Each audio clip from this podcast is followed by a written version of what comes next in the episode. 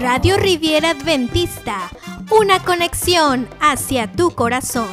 Quédate con nosotros. Oremos hermanos. Querido Padre Celestial, alabado y glorificado sea tu nombre. Gracias Señor porque nos das el privilegio de estar en esta tu casa de oración. Y rogamos que nos acompañes, que nos dirijas y que al abrir de tu palabra podamos ser dirigidos a través de tu Santo Espíritu. Bendice a las familias que ya están con nosotros, aquellos que han de venir también, bendícelos Señor, y aquellos que han de estar en casa, permite que también tengan el temor de Dios siempre presente. Por lo tanto, Señor, manifiéstate en cada corazón, te lo pedimos y suplicamos en el nombre de Cristo Jesús. Amén. El tema de esta noche lleva como título El hombre y los espíritus buenos. Cuando nosotros pensamos en los espíritus, podemos pensar en los malos espíritus. Y en la Biblia hay una infinidad de acciones o actos de demonios. Yo me acuerdo que en mi primer distrito me llamó mucho la atención que cuando yo llegué el pastor de distrito me mencionó y me dijo, ten cuidado porque aquí en este distrito se manifiestan los demonios. Y si vas a aquella iglesia allá, de vez en cuando siempre se manifiesta. Así que prepárate. Y un buen cristiano siempre tiene que estar listo y siempre tiene que estar preparado. Me acuerdo que llegué una vez a una iglesia y había pasado la escuela sabática, iba a comenzar entonces el culto divino. Ya habíamos pasado al estrado, ya estábamos cantando el momento de adoración cuando el enemigo se manifestó dentro de la misma iglesia. Y el muchacho que estaba en la parte de atrás, que era diácono de la iglesia, lo empezaron a, tratar de sujetarlo y no podían, y no podían. Así que en ese momento me acordé lo que mi consejero me había mencionado, que en ese distrito se manifestaban de vez en cuando los demonios. Así que lo que hicimos fue orar. Colocamos a toda la iglesia de rodillas y comenzamos a hacer un bando de oración con toda la iglesia. Cuando terminamos de hacer el amén, vimos al muchacho tranquilo, calmado, y pudimos continuar con nuestro culto divino. Y cuando visitamos a esta persona después del culto divino, entendimos por qué el enemigo se manifiesta en algunas personas. Y la razón es porque muchas veces esas personas tienen algún pecado oculto, no manifestado, pero sí acariciado. Y en algún momento es una ventana abierta para que el enemigo entonces se señoree sobre ellos. Vamos a abrir la palabra de Dios en el libro de Primera de Juan, capítulo 4.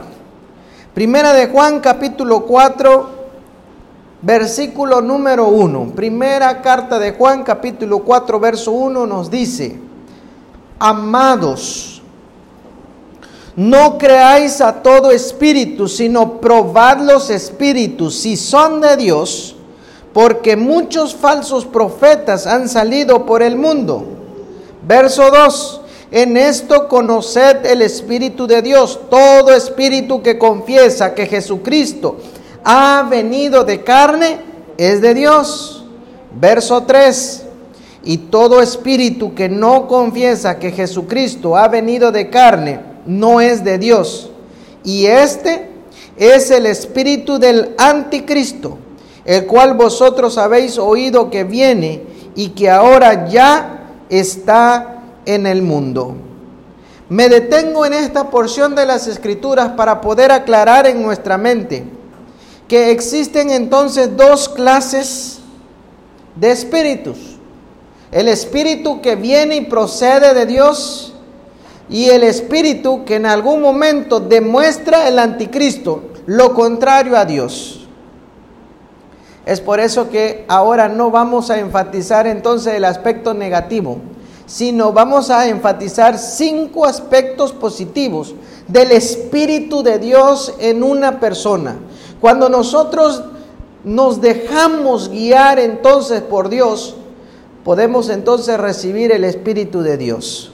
Miren, en el libro de San Mateo capítulo 3, en el momento del bautismo, nos dice claramente que Jesús fue introducido al agua y cuando subió del agua se abrió el cielo y la voz del Padre decir, este es mi Hijo en quien tengo complacencia. Pero también en ese momento la persona, al colocarse en las manos de Dios, estaba permitiendo que la obra del Espíritu de Dios pudiera estar sobre él. Eso quiere decir que el Espíritu de Dios descendió en forma de paloma. Eso quiere decir que el Espíritu que nos tiene que guiar es el Espíritu de Dios. El primer concepto lo vamos a encontrar en el libro de San Juan, en el capítulo número 14. San Juan capítulo número 14 es un capítulo muy conocido porque nos está recordando de la esperanza, de la venida de Cristo Jesús en sus primeros tres versos. Pero ahora miren lo que nos dice a partir del verso 15, 16 y vamos a enfatizar el verso 17. Si me amáis, guardad mis mandamientos. Verso 16, y yo rogaré al Padre y os dará otro consolador para que esté con vosotros para siempre. El Espíritu de verdad, el cual el mundo no puede recibir porque no lo ve ni lo conoce, pero vosotros lo conocéis porque vive con vosotros y estará con vosotros. ¿Se dan cuenta cómo dice la Biblia? El Espíritu de verdad vivirá con vosotros, estará con vosotros, estará dentro de vosotros. Y es el mismo capítulo que te dice claramente en el verso 6 que Jesús declara, mira, yo soy la verdad, yo soy el camino, la verdad y la vida. Por eso, al colocarnos en las manos de Dios, al tener entonces los recursos como la palabra de Dios en nuestras manos, poder leerla, poder comprenderla. Me gusta un canto que dice que teniendo la Biblia es como sentir la presencia de Dios a mi lado. Dice el Salmo 119, 105 que la Biblia es la lámpara que nos guía en medio de la oscuridad. Por lo tanto, si estamos en este mundo donde hace falta el conocimiento de Dios, la verdad está aquí, en la Biblia, en la palabra. Y necesitamos entonces dejarnos guiar por la verdad de la palabra de Dios. Un día unos hombres se acercaron para con Jesús y le dijeron, mira, tu padre, perdón, tu madre y tus hermanas están acá afuera, quieren venir a verte. Y pareciera que Jesús de manera eh, enojada le dice, bueno, ¿quién es mi padre? ¿Quién es mi hermana? Y me gusta la frase porque dice, el que hace la voluntad de mi Padre. Así que queridos hermanos, si deseamos entonces no andar en tinieblas, no andar en oscuridad, no andar en engaño, entonces necesitamos dejarnos guiar por el mismo Espíritu de Dios que nos ha de guiar a toda la verdad. Y toda la verdad es desde el Génesis hasta el Apocalipsis. Porque si nosotros dice que quitamos una tilde, una J, hay de nosotros. Un día comprendí, teniendo un examen, que cuando nosotros ponemos las oraciones falso o verdadero, si toda la frase es verdad, entonces toda la frase es verdadera. Pero si en la frase hay una cosa que vaya en contra de la verdad, entonces esa frase de manera automática es falsa. Eso quiere decir que yo puedo mezclar la verdad con la mentira y pareciera que en algún momento puede ser verdad. Pero al mezclar la verdad con la mentira, esa frase, ese asunto, ese aspecto es falso. Y déjenme decirte, tarde o temprano, todas las mentiras siempre caen, siempre se manifiestan. Por eso el primer aspecto en el cual nosotros como seres humanos debemos dejarnos guiar por Dios es en la verdad de Dios, en el espíritu de la verdad. Miren cómo nos dice la palabra de Dios en el segundo aspecto. Primera de Corintios capítulo 4, versículo número 21. El segundo espíritu en el cual nosotros debiéramos manifestarnos. Dice Primera de Corintios capítulo 4, versículo número 21, ¿qué queréis? ¿Iré a vosotros con vara o con amor y espíritu de mansedumbre? Vamos a ampliar un poquito este aspecto en el libro de Gálatas, capítulo 6. Gálatas, capítulo número 6, versículo 1. Dice claramente la palabra de Dios, hermanos, si alguno es sorprendido en alguna falta, vosotros que sois espirituales, restauradlo con espíritu de mansedumbre considerándote a ti mismo, no sea que tú también seas tentado. Eso quiere decir que nosotros debiéramos observar, debiéramos ver, debiéramos estar en un estatus espiritual. Si somos cristianos, la manera de enfrentar las cosas debiera ser espiritualmente. Y si viene algún asunto, algún problema, dice, debiéramos entonces tener un espíritu bueno, un espíritu de mansedumbre. Ser una persona noble, ser una persona justa, ser una persona que valore la circunstancia y en algún momento opte para beneficiar, para ayudar, para salvar a una persona. Es necesario. Si nosotros no actuáramos como tal, entonces, ¿qué clase de cristianos podríamos ser? A veces como cristianos somos esa parte cristiana rigurosa.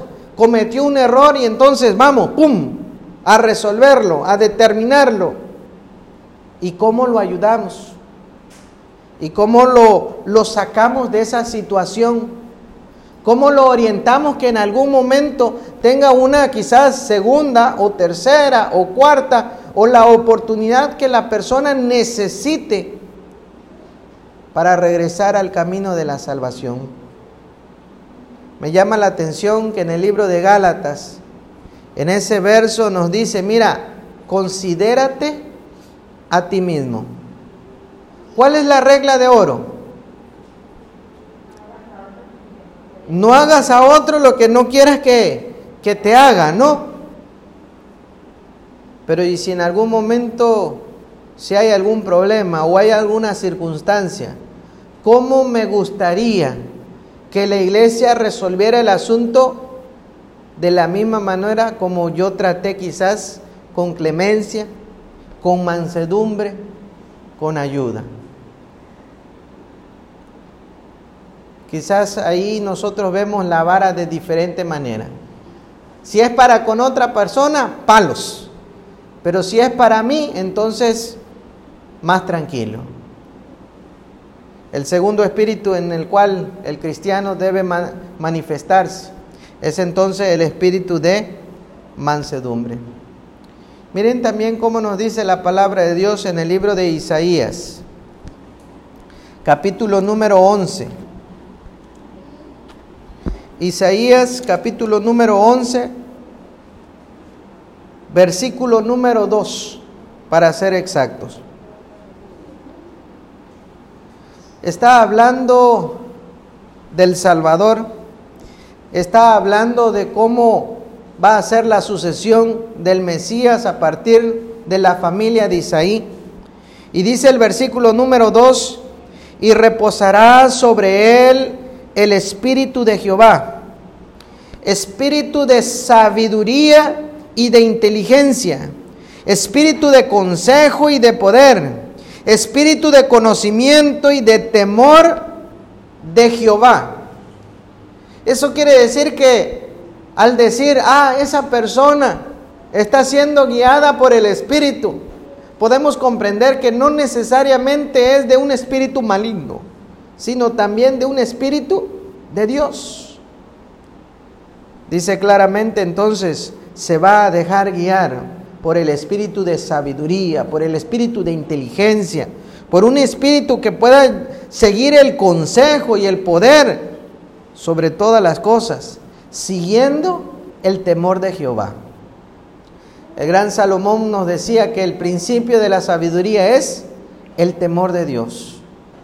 Y podríamos nosotros manifestar estos tres actos que se relacionan con el, con el conocimiento, con la sabiduría, con la inteligencia, con la aplicación de un ser humano para resolver acciones. No es lo mismo ser sabios a tener conocimiento, ni es lo mismo tener conocimiento a tener inteligencia. Son facultades totalmente diferentes. En un aula de clases, tú puedes tener 20 o 30 alumnos y en algún momento lanzar un problema de aritmética, de álgebra o, simple multiplicación. Y dentro del grupo van a responder quizás en un periodo más rápido, quizás otro se va a demorar un poquito más, pero va a obtener el mismo resultado. Quizás dentro del mismo grupo otro no, no va a tener el resultado correcto. Lo que quiero decir que en algún momento todo el grupo está utilizando el conocimiento previamente que tiene de las tablas. Quizás algunos alumnos se aprenden las tablas del uno por uno. 3 por 1, 3, 3 por 2, 6, 3 por 3, 9, y se la llevan hasta el 10. Quizás otros alumnos en su momento aprenden de diferente manera las tablas, salteadas, 3 por 8, 3 por 7, 4 por 2, 4 por 9. De tal manera que cuando recuerdan entonces la operación matemática, quizás pueden dar la respuesta más rápida. Pero la respuesta más rápida no necesariamente es la correcta. Y aún aunque fuera la correcta, no necesariamente es una respuesta con sabiduría. Por eso el buen profeta Isaías nos recuerda que en medio de la inteligencia, en medio del conocimiento y en medio también de la sabiduría, todo se debe centrar entonces en el temor de Dios. San Mateo 6 nos recuerda, busca entonces primeramente el reino de Dios y su justicia, y todas las demás cosas vendrán por añadidura. En medio de ese sentir, queridos hermanos, Podemos entender entonces que se manifiesta cuando uno se deja guiar por Dios. El mismo Espíritu de verdad nos guía a toda la verdad. Cuando uno se deja guiar por Dios y hay un problema, hay una circunstancia que hay que enfrentar, entonces el Espíritu de Dios nos va a dar mansedumbre para poder entonces resolverlo con sensatez, con madurez espiritual, ese problema. Y cuando se ha de manifestar otra clase de asuntos, nos dice, bueno, el espíritu de sabiduría se ha de manifestar para que podamos entonces resolverlo con el temor de Dios. No como yo quiero o lo que me conviene a mí, sino como le conviene o como a Dios le agrada. En medio de ese sentir, queridos hermanos, si hay un espíritu que ha de manifestarse en la iglesia verdadera. Es la que se manifiesta entonces en el libro de Apocalipsis, capítulo número 19. Apocalipsis capítulo número 19, versículo número 10. La palabra de Dios nos dice que Juan se encontraba en una posición muy especial Dice en el versículo 10 que él se postró a sus pies para adorarlo. Pero él me dijo, mira, no lo hagas. Yo soy un consiervo tuyo y de tus hermanos que mantienen el testimonio de Jesús. Adora a Dios. El testimonio de Jesús es el espíritu de profecía. Hay aspectos en los cuales nosotros pudiéramos resaltar simplemente de este acto. Juan estaba para adorar a un ángel y el ángel le dijo, mira, no me adores a mí, adora a quién, adora a Jesús. Sigue entonces el testimonio, la obra de Jesús, el ejemplo de Jesús, pero adora también a Dios. Y entonces pone como énfasis el espíritu en el cual la iglesia se debe centrar en estos tiempos, el espíritu de profecía. Hombres y mujeres que se han dejado guiar por Dios.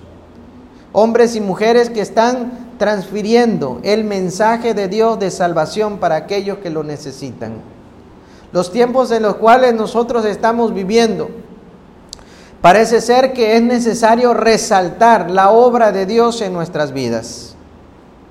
Quizás llegará el momento en el cual las personas, por resaltar las verdades de Dios, por resaltar la ley de Dios, por resaltar el sábado de Dios, nos pueda tratar como quizás fanáticos, extremistas, fundamentalistas o hasta cierto punto, no sé, terroristas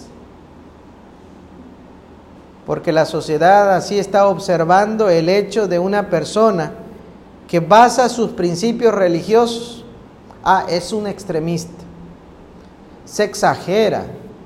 Si la ley de Dios es del pasado, un ejemplo claro podríamos decir, hoy ante la sociedad es bien vista que dos hombres se casen y que dos mujeres también se casen. Y los movimientos en algún momento hacen sus manifestaciones para que nosotros podamos aceptar lo que ellos creen, lo que ellos piensan. El problema que nuestra sociedad basa los principios a veces en las tradiciones o en la ética en la cual la sociedad se está basando. Y a veces la ética no va conforme a la moral de nuestro Dios. Esa es la gran diferencia. Porque cuando nosotros vamos a los principios de Dios, nos dice, varón y hembra, Dios los creó. Y así formó entonces la primera familia, el hogar, el matrimonio. Un matrimonio que no nada más puedan estar juntos, sino también puedan procrear. Y en medio de ese sentido, queridos hermanos, nos dice claramente el libro de Apocalipsis capítulo 19, verso 10. Necesitamos observar estos tiempos en los cuales nosotros estamos viviendo. Diría la hermana Elena G. de Guay, bueno, hay que darle al pecado el nombre que le corresponde, pero también saber que si Dios lo dice a través de su palabra, a través de los profetas, debe haber enseñanza para nosotros y debemos dejarnos guiar por el Espíritu de Dios. Pero necesitamos entonces leer el Espíritu de profecía. Necesitamos entonces leer la palabra de Dios para dejarnos guiar por Él. Y si nosotros no estamos en la misma sintonía espiritual, entonces, ¿qué clase de espíritus podemos tener en nuestra mente o en nuestro corazón? porque el que no es conmigo, contra mí es, dice el Señor. Por lo tanto, quiero terminar con el último aspecto. Primera de Juan, capítulo 4, versículo número 2. Lo leímos al inicio. Pero si hay un espíritu en el cual se debe manifestar en todo cristiano, todo hijo de Dios, todo siervo de Dios en esta tierra, Dice el verso número 2, en esto conoced el Espíritu de Dios. Todo espíritu que confiesa que Jesucristo ha venido de carne es entonces de Dios. Todo aquel que acepta entonces a Jesús como su Salvador, vino a esta tierra para derramar su sangre por ti y por mí. Y si nosotros aceptamos entonces la obra salvífica de Cristo Jesús, entonces estamos manifestando en nuestra mente o en nuestro corazón el Espíritu de Dios. Solamente en ese mismo párrafo, verso número 4, debemos recordar, hijitos, vosotros sois de Dios y los habéis vencido porque mayor es el que está en vosotros que el que está en el mundo. Verso número 6, nosotros somos de Dios y el que conoce a Dios nos oye y el que no es de Dios no nos oye. En esto conocemos entonces el espíritu de verdad y también el espíritu del error. Queridos hermanos, el factor importante aquí es saber qué clase de espíritu nos está guiando en nuestra vida, en nuestra comunión con Dios, en nuestro relacionamiento con Dios. Si en la vida del cristiano se han manifestado entonces el espíritu de verdad en tu vida, el espíritu de mansedumbre, a veces hay hermanos que me dicen, pastor, si si esto me hubiera sucedido antes de bautizarme, yo sí le daba, dice. No, yo le metía una arrastrada, un esto, un otro. ¿Y cómo es que, que pudo soportar? Porque seguramente el Espíritu de Dios ha estado obrando y se ha estado manifestando en esa vida. Cuando nosotros nos ponemos en oración, Dios nos brinda de su sabiduría, de su amor, de su inteligencia. Nos brinda tener ese temor de Dios. Y cuando nos dejamos guiar como iglesia a través de los profetas, tendremos la seguridad que estamos caminando entonces hacia la Canaán celestial, seguramente, porque Cristo, nuestro redentor, nos está guiando. Pero es necesario entonces que nosotros Hagamos nuestra comunión diaria con Dios y prestemos atención a la voz de Dios, de tal manera que podamos avanzar seguros en el plan maravilloso que Él tiene para con nosotros. Dios se manifestará en cada uno de nosotros, siempre y cuando nosotros entonces nos dejemos guiar por Dios. La invitación en este momento es no importa la pandemia.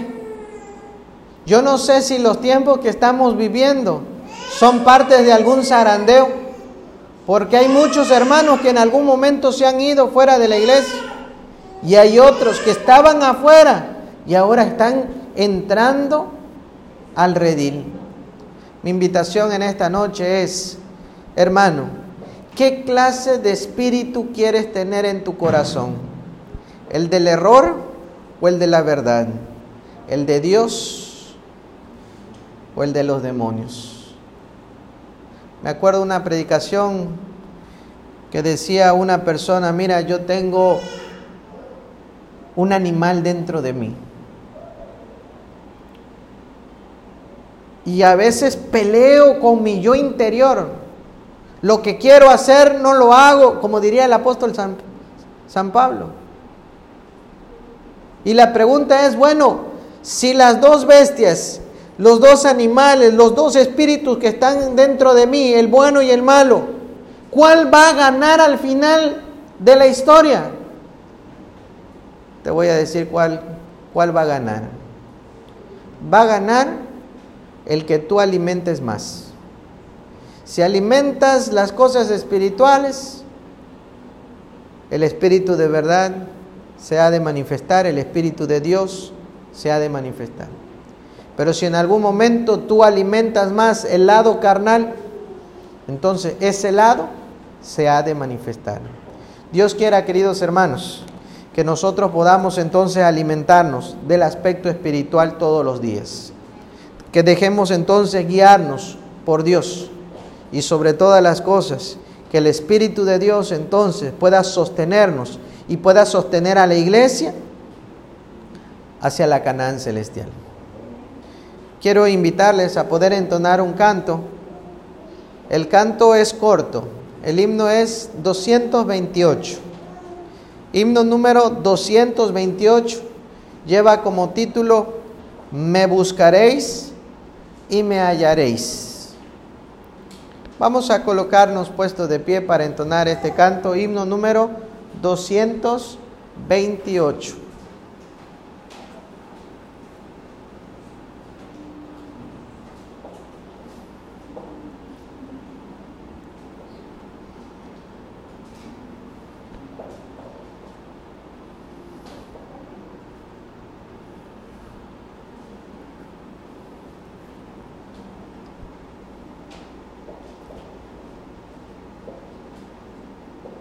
A las estrofas entonaremos.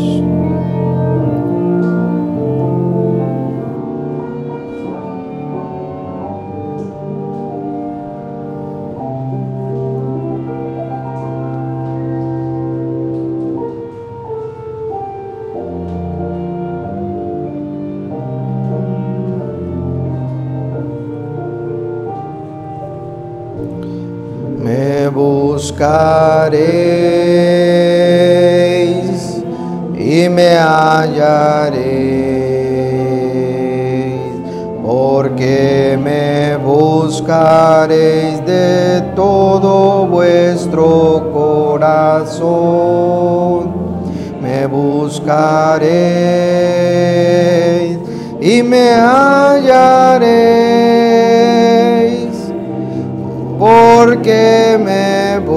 de todo corazón. Amén. Oremos.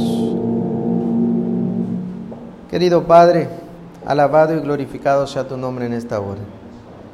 Realmente deseamos, Señor, que las luchas espirituales que nosotros estamos enfrentando en el día a día, el Espíritu de Dios sea siempre el vencedor. Ayúdanos, Señor, a alimentar el Espíritu de Dios en nuestra vida, a través de la oración, a través de la alabanza, a través del estudio de tu palabra, a través de la testificación, de tal manera que cuando se tenga que presentar algún asunto, el mismo Espíritu de verdad nos enseñe cuál es la verdad. Si tenemos que resolver un asunto, el mismo espíritu de mansedumbre nos ayude entonces a ser apacibles para resolver un asunto.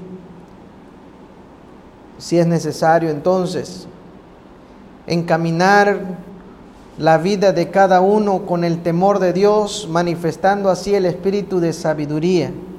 Permite entonces que juntos, querido Dios, tu Santo Espíritu pueda obrar en cada mente, en cada corazón, de tal manera que como tus hijos manifestemos entonces los espíritus de Dios en esta tierra. De igual manera, Señor, confirma tu iglesia a través de la profecía. Confirma tu iglesia a través de la palabra, a través de los siervos de Dios que estuvieron en esta tierra, de tal manera que el mensaje eterno sea proclamado, sea predicado y podamos llevar la verdad a aquellos que lo necesitan.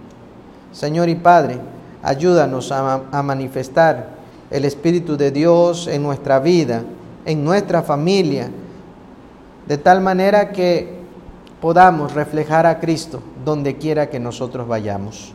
Quédate en nuestros corazones y permite que nuestros corazones sean los receptáculos para recibir entonces el Espíritu de Dios y dejarnos conducir de acuerdo a tu voluntad. Acompáñanos y dirígenos hoy y siempre. Te lo rogamos, te lo pedimos y te lo suplicamos en el nombre de Cristo Jesús. Amén.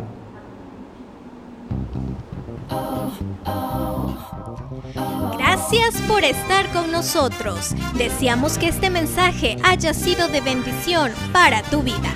Recuerda compartir con tus amigos este mensaje de amor y esperanza.